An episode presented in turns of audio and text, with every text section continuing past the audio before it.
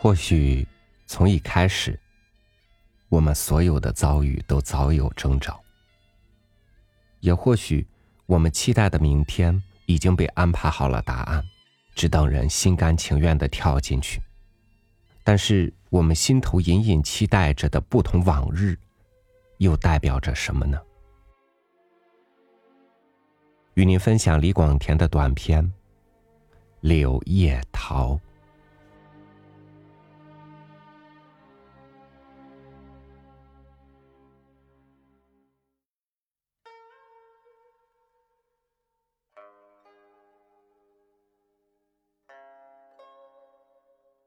今天提笔，我心里有说不出的奇怪感觉。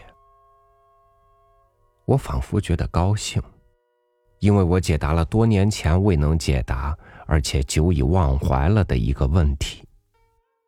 虽然这问题也并不关系我们自己，而且我可以供给你一件材料，因为你随时随地总喜欢捕捉这类事情，再会编织你的美丽故事。但同时，我又仿佛觉得有些烦忧，因为这件事本身就是一件令人不快的事实。我简直不知道从何说起。说起来已是十几年前的事了。那时候，我们为一些五颜六色的奇梦所吸引，在某城中过着浪漫日子。近日，只盼望有一阵妖风把我们吹送到另一地狱。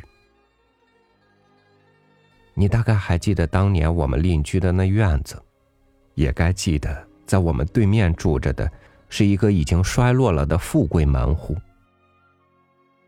那么你一定更不会忘记那门户中的一个美丽女人。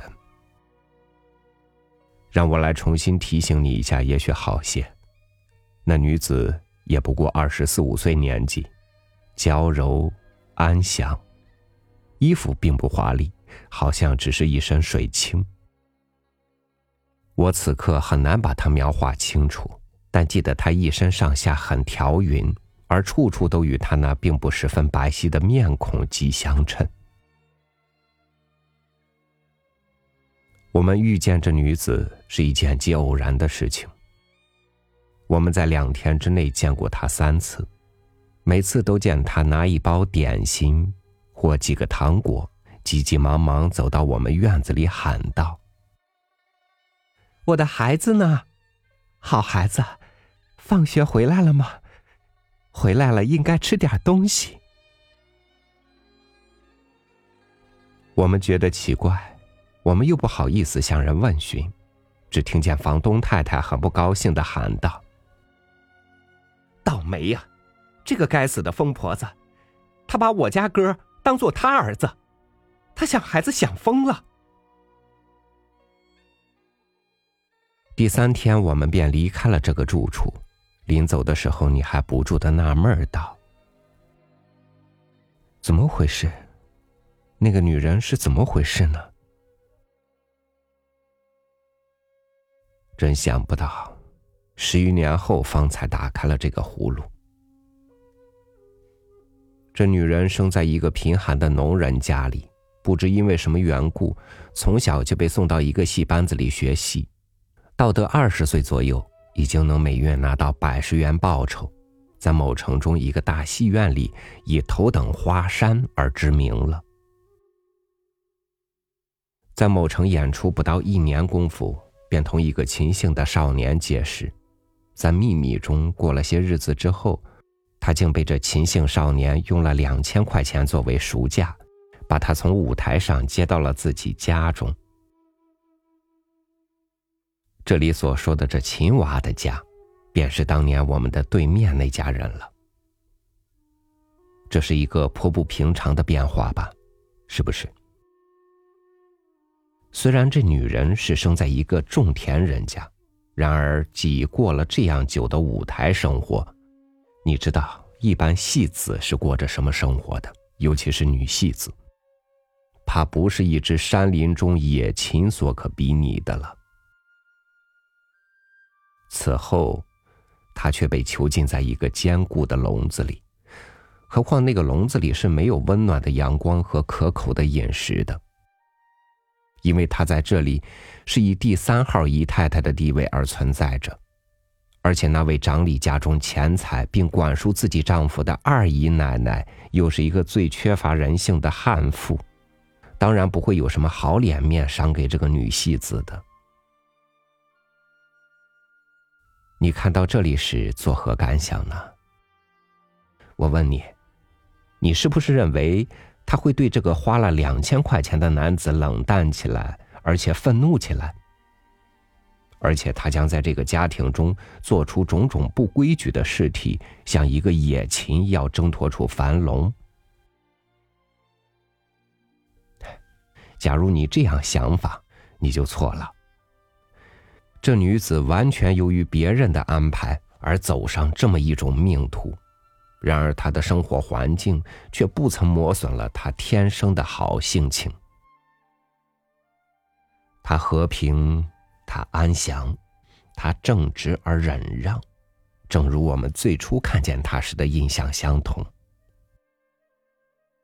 这秦姓人家原先是一个富贵门第，到这时虽已衰落殆尽了，然而一切地方还都保持着旧日的架子。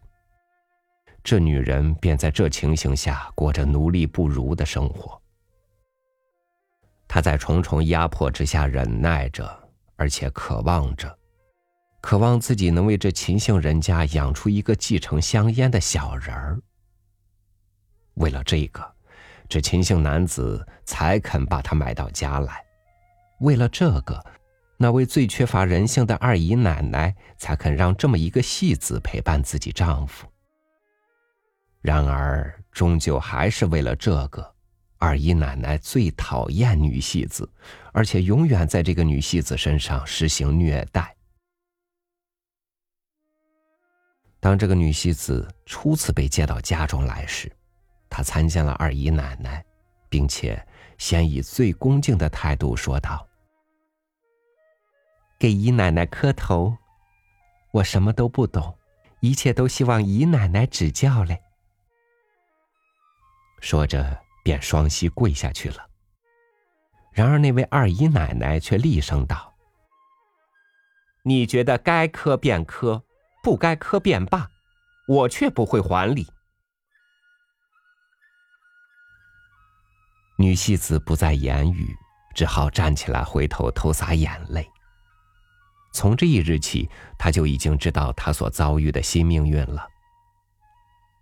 于是，她服从着。隐忍着，而且渴望着，祷告着，计算着什么时候他可以生得一个孩子，那时也许就是他的出头之日了。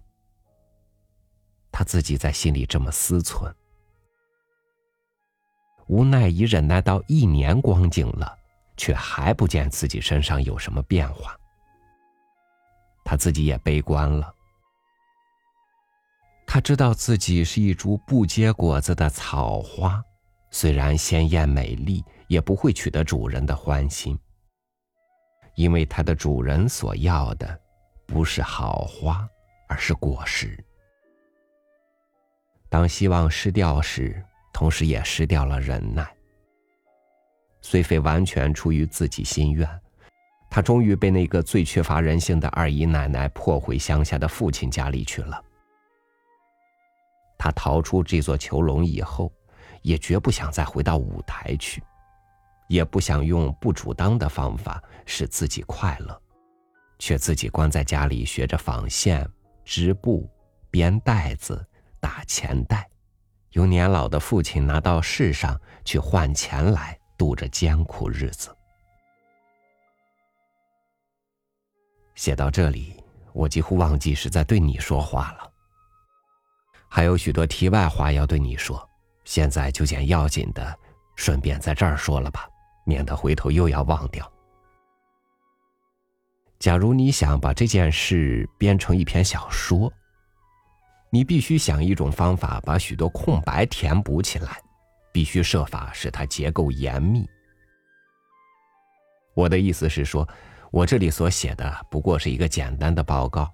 而且有些事情是我所不能完全知道的，有些情节就连那个告诉我这事情的人也不甚清楚。我把这些都留给你的想象去安排好了。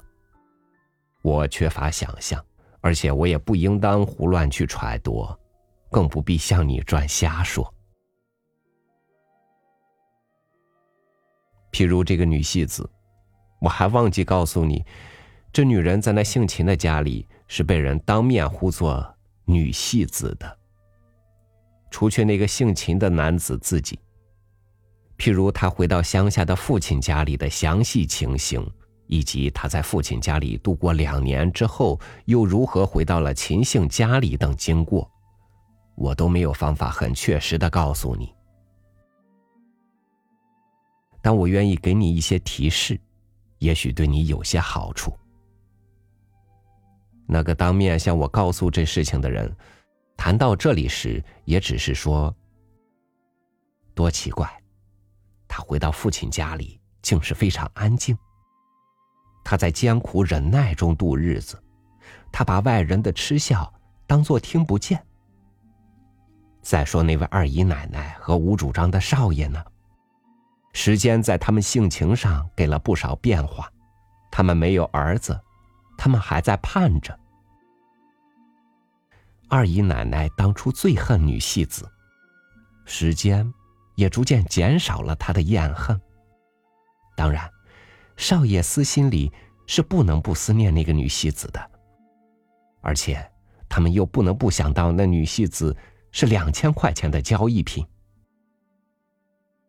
种种原因的凑合，隔不到两年功夫，女戏子又被接到某城的家里来了。你猜怎样？你想她回来之后？人家怎样看待他？我被三番两次的追问着。二姨奶奶肯允许把女戏子接回来，已经是天大的怪事了。接下来而又是以虐待，而且比从前更虐待的厉害，仿佛是为了给以要命的虐待而才再接回来似的，才真是更可怪的事情呢。像二姨奶奶那样人。真无理可讲。总之，这次戏子是又被接到秦家来了。初回来时也还风平浪静，但过不到半月功夫，便是旧恨添新恨，左一个女戏子，右一个女戏子的骂着。女戏子便又恢复了奴隶不如的生活。一切最辛苦、最龌龊的事情都由他来做。然而白日只吃的一碗冷饭，晚上却连一点灯火也不许点。男主人屈服在二姨奶奶的专横之下，对一切事情都不敢加一句可否。二姨奶奶看透了这个女戏子的弱点，她忠厚，她忍耐。于是便尽可能的在她的弱点上施以横暴。可怜这个女戏子不接近男人则已，一接近到男人便是死灰复燃。她又在做着好梦。她知道她还年轻，他知道她还美丽，他仍希望能从自己身上结出一颗果子来。希望与痛苦同时在他身上鞭打着，他的身体失掉了健康，他的脑子也失掉了主宰。女人身上特有的一个血的源泉已告枯竭，然而她不知道这是致命的病症，却认为这是自己身中含育了一颗种子的征候。他疯了。他看见人家的小孩子，便招呼我的儿子。又常常如白昼见鬼般说他的儿子在外面叫娘。你知道我们当年邻居的那人家是有一个小孩子的，这便是他拿着点心、糖果等到我们曾住所去的原因了。他把那个小孩子当做他的儿子，于是惹得我们的房东太太笑骂不得。假设我们当时不曾离开那个住所，我们一定可以看见那女戏子几次，说不定我们还能看见她的下场呢。是柳叶桃开花的时候。这秦姓人家有满院子柳叶桃，柳叶桃开的正好了，红花衬着绿叶，满院子开的好不热闹。这些柳叶桃是这人家的前一世人培植起来的，种花人谢世之后，接着就是这家业的衰谢。你知道？已经衰落了的人家是不会再有人培植花草的，然而偏偏又遇到了这么一个女戏子，他爱花，他不惜劳，他肯在奴隶生活中照顾这些柳叶桃。他平素就喜欢独自在花下坐，他脑子失掉了正常主宰时，也还喜欢在花下徘徊。这时候。家庭中已经没有人理会他了。他每天只从厨房里领到一份冷饭。也许他不饿，也许饿了也不吃，却一味用两手在饭碗里乱搅。他有时候出门找人家小孩叫我的儿子，有时候坐在自己屋里说鬼话，有时竟自己唱起戏来了。你不要忘记，他是一个已经成名的华山。他诅咒他自己的命运，他埋怨那个秦姓的男子。他时常用了尖锐的声音重复唱道：“王公子一家多和顺，我与他露水夫妻，有的什么情？”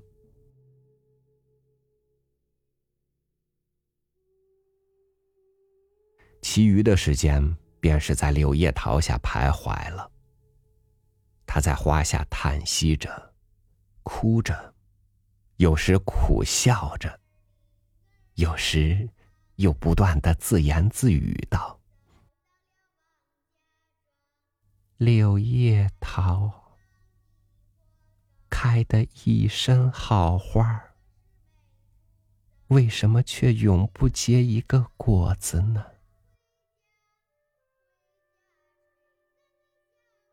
他常常这样自己追问着。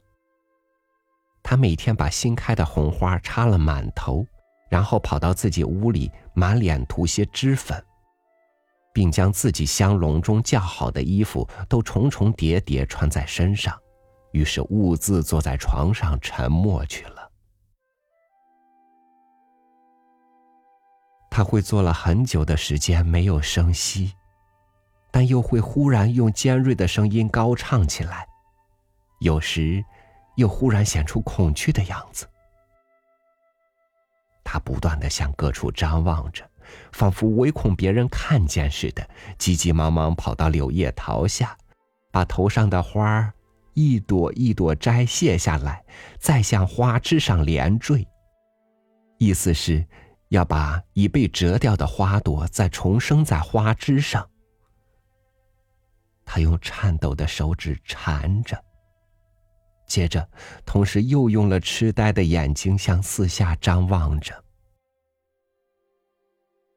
结果是弄得满地落花，连枝上的花也变成枯萎了，而自己还自言自语的问着：“柳叶桃，开的一身好花。”为什么却结不出一颗果子呢？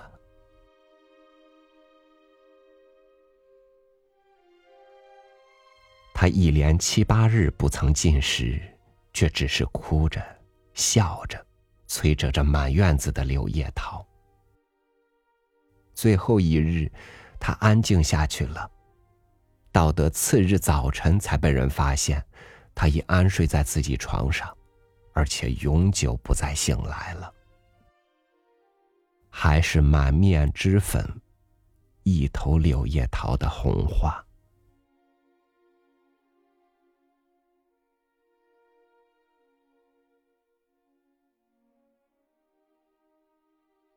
你还愿意知道以后的事吗？我写到这里已经回答了你十几年前的一个问题。怎么回事呢？那个女人是怎么回事呢？现在就回答你，是这么回事。以后的事情很简单。用那个女戏子所有的一件斗篷和一只宝石戒指，换的一具棺木，并让她在某城外的异种里站了一脚。又隔几日，他的种田的爸爸得到消息赶来了，央了一位街坊同到秦家门上找少爷。那街坊到大门上叩门喊道。秦少爷，你们某某地方的客人来了。什么客人？咱不懂什么叫客人。找少爷，少爷不在家。里面答话的是二姨奶奶，她知道来者是女戏子的爸爸。这位老者到哪里去找秦少爷呢？他可曾找得到吗？我不知道，就连那个告诉我这事的人也不知道。这便是我今天要告诉你的一切。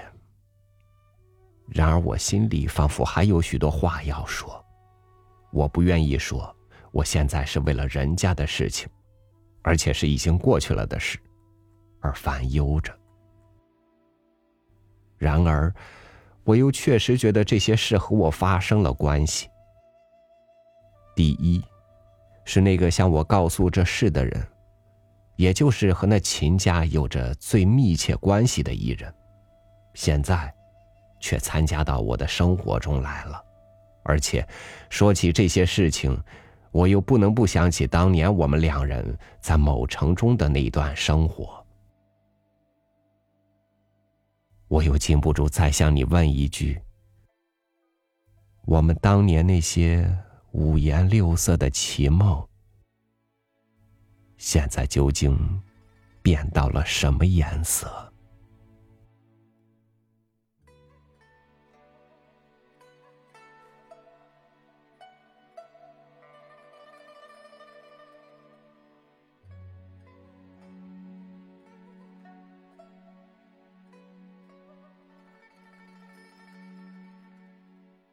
命运是世界的天性，反抗是我们的天性。曾经那些五颜六色的梦，在生活的雾霾侵染下，究竟是逐渐暗淡了，但心头的火还在。或许在某一个万籁俱寂的夜，透过窗户射进来的路灯光，牵引出久违的叛逆。于是，在新的一天里。生活有了另外一种模样。感谢您收听我的分享，欢迎您关注微信公众号“三六五读书”，收听更多精选美文。我是朝宇，祝您晚安，明天见。